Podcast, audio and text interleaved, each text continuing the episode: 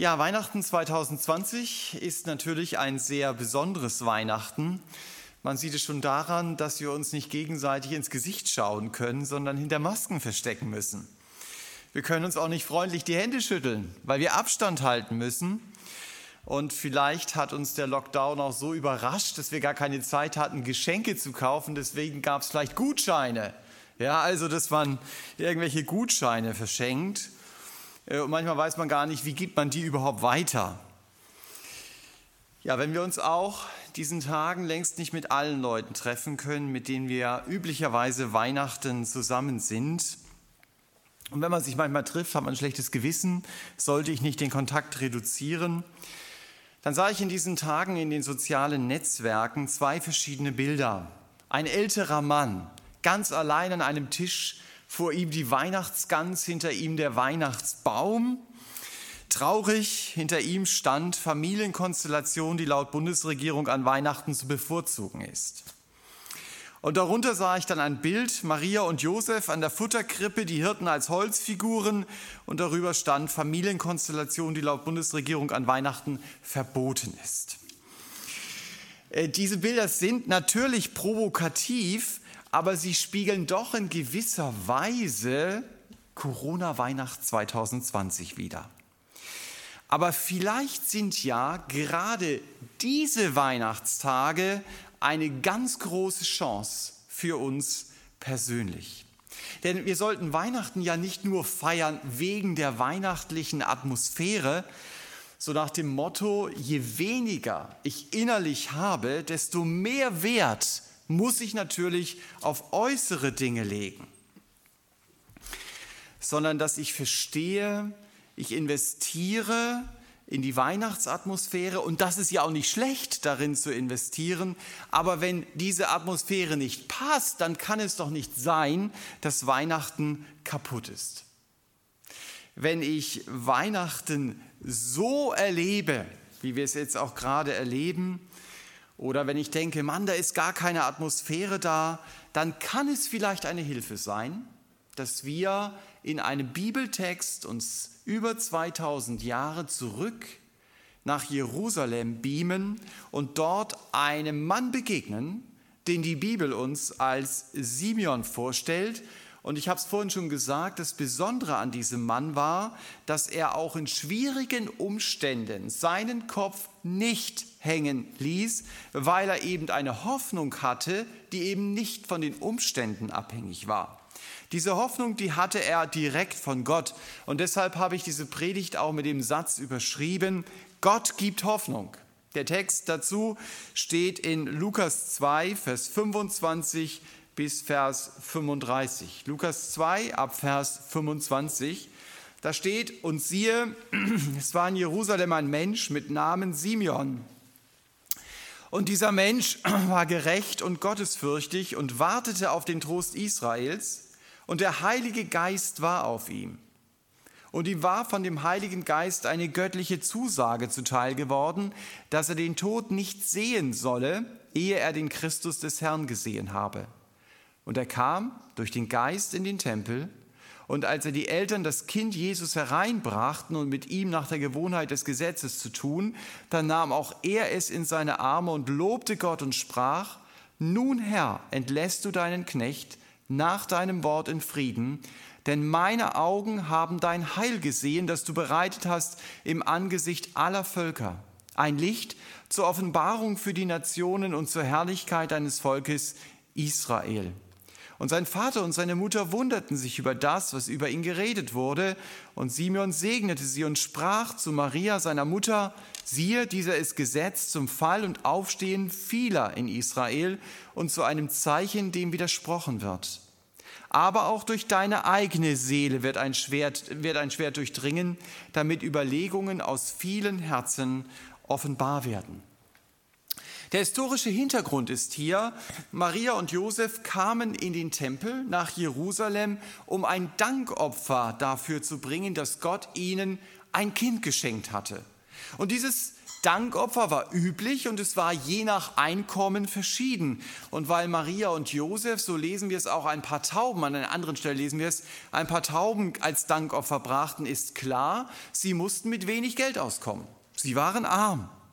Aber Lukas lenkt unseren Blick jetzt nicht auf Josef und Maria, sondern auf diesen Simeon. Und Simon hatte eine Eigenschaft, die wird ihm hier zugerechnet, die in unserer Gesellschaft relativ selten ist. Er war nämlich gottesfürchtig. Er hatte eine Ehrfurcht vor Gott. Simon wusste, wenn ich Gott begegne, dann habe ich ganz schlechte Karten. Gott hat mir in seinen zehn Geboten zum Beispiel einen Maßstab gegeben, den kann ich nicht erfüllen. Schon beim ersten Gebot scheitere ich, da heißt es nämlich, du sollst keinen anderen Gott neben mir haben. Ich habe aber andere Götter.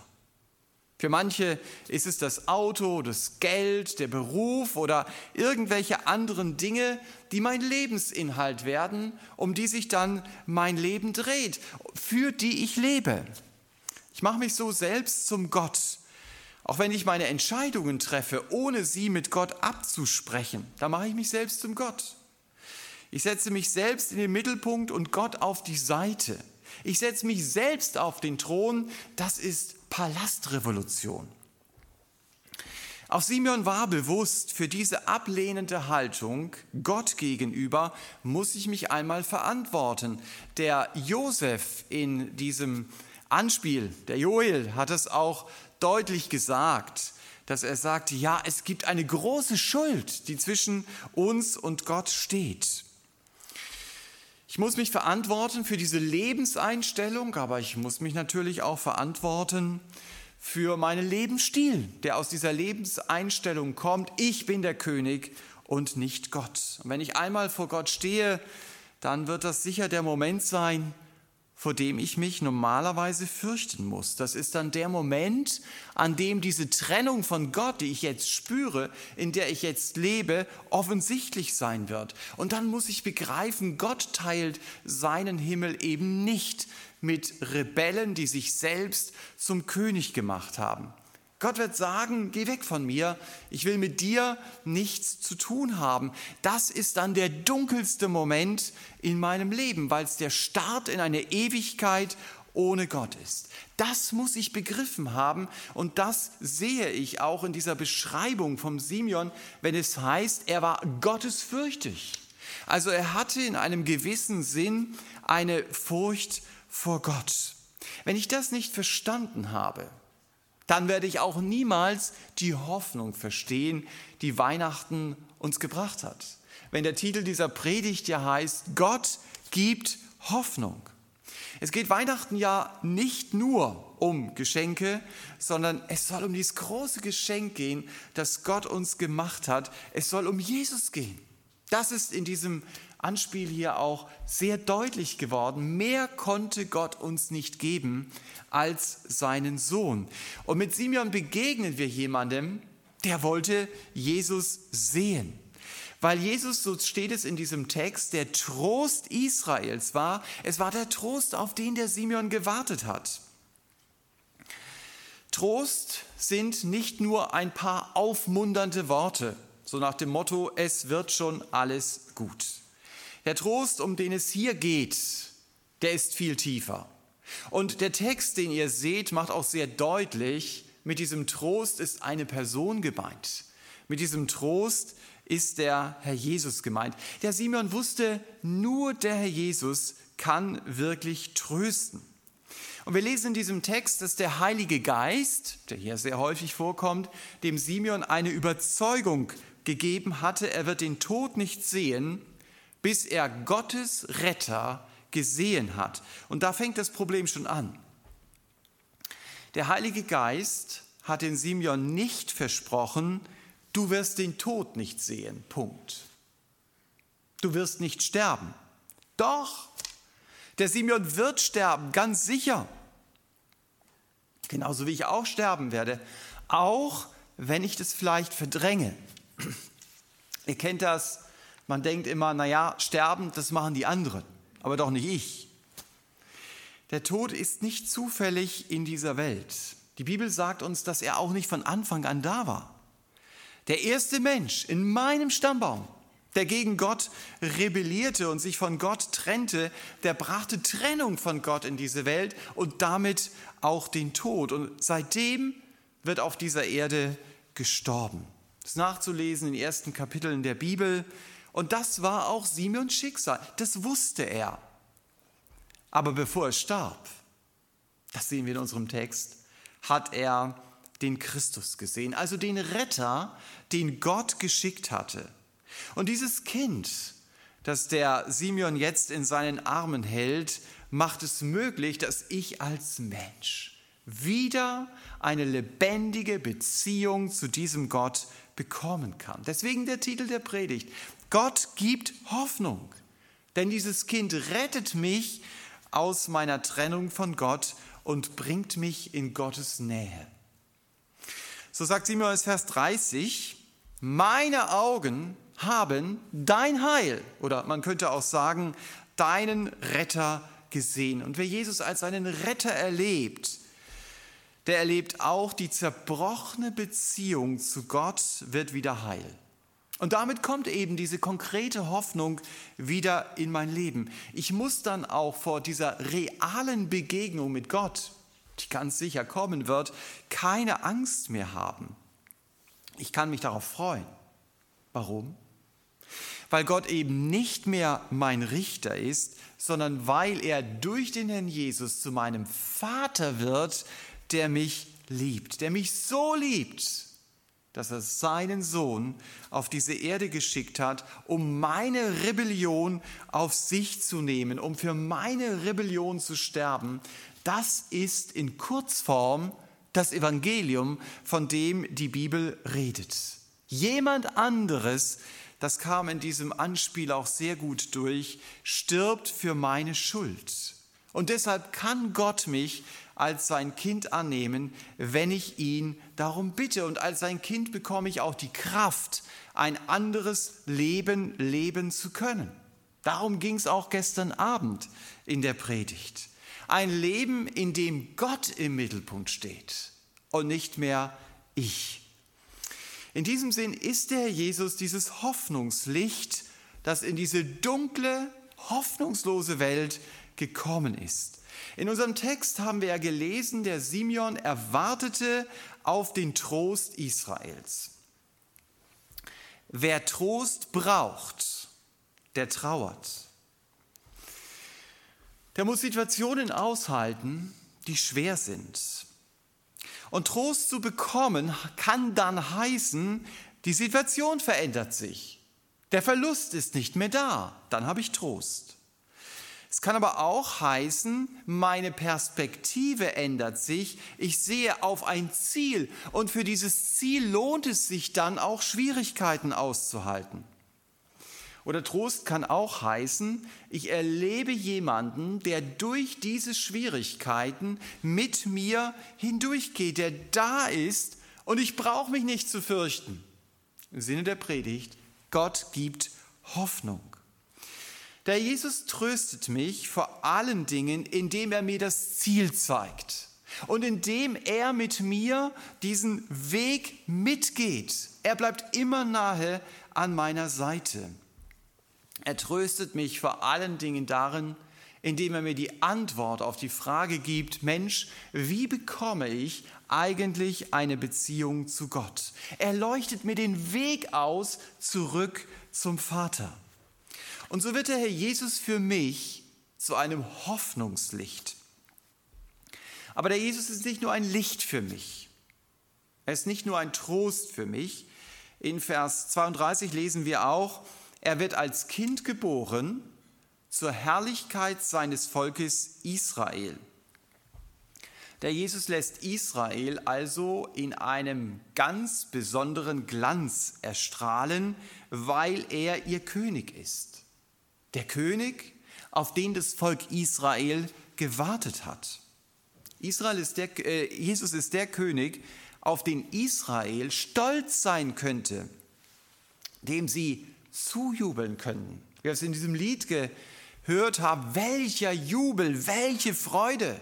Ja, der König kommt in der Krippe. Aber das hatten die Leute in Israel gar nicht auf der Rechnung. König und Krone, Glanz und Gloria, ja, das passt zusammen. Aber ein König in der Krippe, das wollten sie nicht. Und das wollen sie bis heute nicht. Für sie ist bis heute Jesus das schwarze Schaf in ihrer Geschichte. Er steht auf einer Linie mit Titus, der den Tempel damals zerstörte. Er steht in einer Linie mit Biliam, der einen verheerenden Rat gab, in dem tausende Israeliten den Tod fanden. Aber auch wenn Israel bis heute Jesus ablehnt, er ist dennoch der König der Juden. Das sagt hier Simeon. So hat Pilatus es auch an das Kreuz geschrieben, weil Jesus der rechtmäßige Erbe des Thrones ist, auf dem der König David gesessen hat. Und ihr merkt, das haben wir in diesem ersten Lied auch nochmal deutlich vor Augen geführt bekommen. Er ist derjenige, der Anrecht hat auf diesen Thron. David musste damals den Thron räumen, ganz einfach, weil er gestorben ist. Aber Jesus muss es nicht. Er wird ewig auf diesem Thron sitzen, weil er auferstanden ist und lebt. Und Weihnachten konzentrieren wir uns natürlich auf die Krippe, auf das Kind, das aus einer anderen Welt zu uns kommt. Aber am Ende der Bibel können wir einen kurzen Blick in diese andere Welt hineinwerfen und wir sehen dann Jesus als den König der Könige, als den Sieger, der jeden Feind besiegt hat Jesus wird Herrscher über einer neuen Erde sein. Davon redet die Bibel. Manche dieser Aussagen, gerade wenn es die Zukunft betrifft, die bekommen wir chronologisch irgendwie, jedenfalls ich, nicht richtig zusammen. Und manches erscheint von unserem Standpunkt aus auch sehr unwahrscheinlich. Aber seit Corona habe ich besser begriffen, es gibt Dinge, die scheinen nicht möglich zu sein und plötzlich sind sie Wirklichkeit. So war es bei Corona. Weltweit stehen plötzlich alle Räder still. Das hättest du dir nicht denken können, dass das eintritt.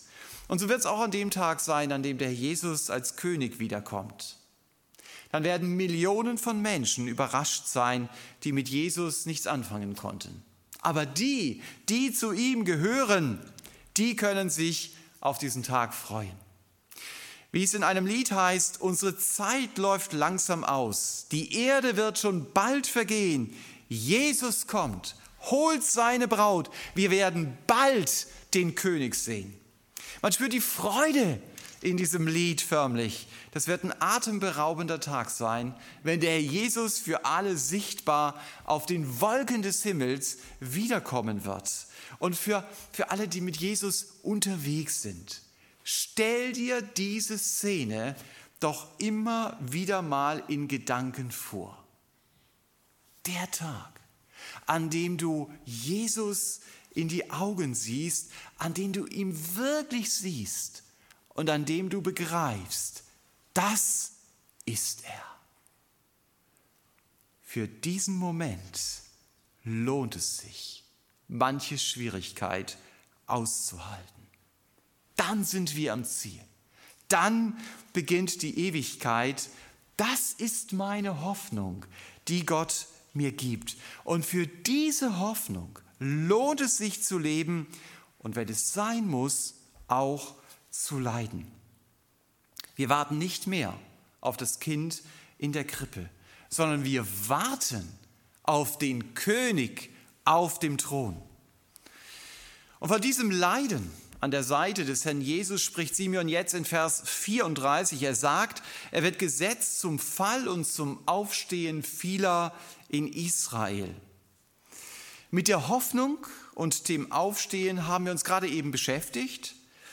Aber der Jesus wird auch der Grund sein, warum manche Menschen hinfallen und nicht wieder aufstehen werden. Er ist das Zeichen, so sagt Simeon es hier, dem widersprochen werden wird. An Jesus scheiden sich die Geister. Das war so und das ist so. Aber Jesus fordert mich heraus. Und damit regt er mich vielleicht auf. Scheint so zu sein, man kann heute die verrücktesten Ideen haben. Alles muss akzeptiert werden. Aber wenn ich das nachspreche, was Jesus vorgesprochen hat, dann gibt es Widerspruch. Zum Beispiel bei dem Satz, Jesus allein ist der Weg, die Wahrheit und das Leben. Niemand kommt zum Vater als allein durch ihn. Das sind biblische Tatsachen, die passen nicht mehr in unsere pluralistische Zeit.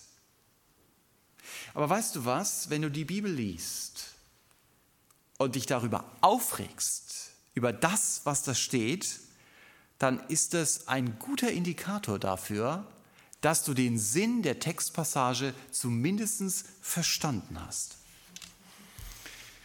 Gott fordert mich heraus, wenn ich die Bibel lese. Und es ist gut, sich manchmal erstaunt die Augen zu reiben und zu beten, Herr Jesus, was du hier sagst, das ist ja ziemlich heftig. Also dann hast du es verstanden. Und wenn ich weiß, ich schaffe das aber nicht, dann ist mein Trost, dass ich es auch nicht schaffen muss.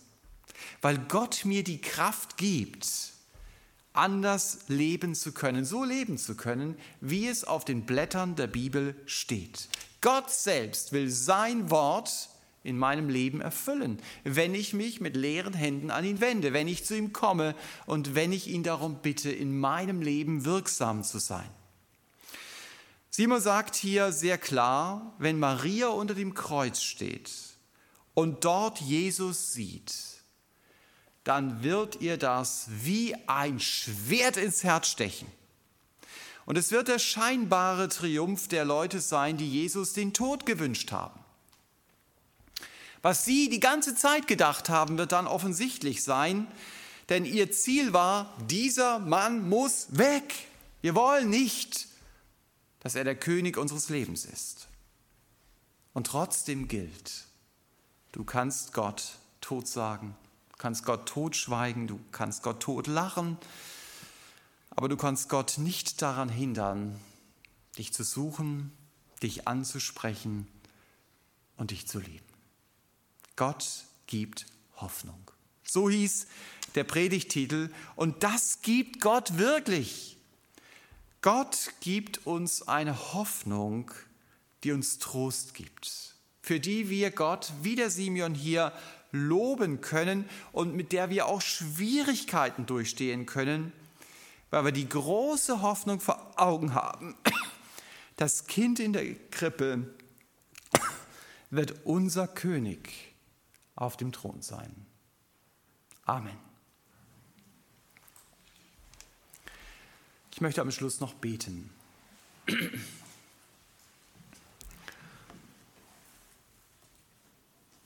Herr Jesus, wir wollen dir Danke sagen, dass du nicht nur das Kind in der Krippe bist, sondern auch der wiederkommende Herr. Und Herr, wir werden dir begegnen. Und ich möchte dich für jeden bitten, der dazu nicht bereit ist, dass er dich erfasst als das Kind in der Krippe und wie wir es diesem Anspiel gehört haben, an dich glaubt. Und dass du uns, die wir mit dir unterwegs sind, hilfst, immer wieder vom Ziel her zu denken und zu wissen, Du bist der kommende Herr, auf den wir uns von ganzem Herzen freuen dürfen. Amen.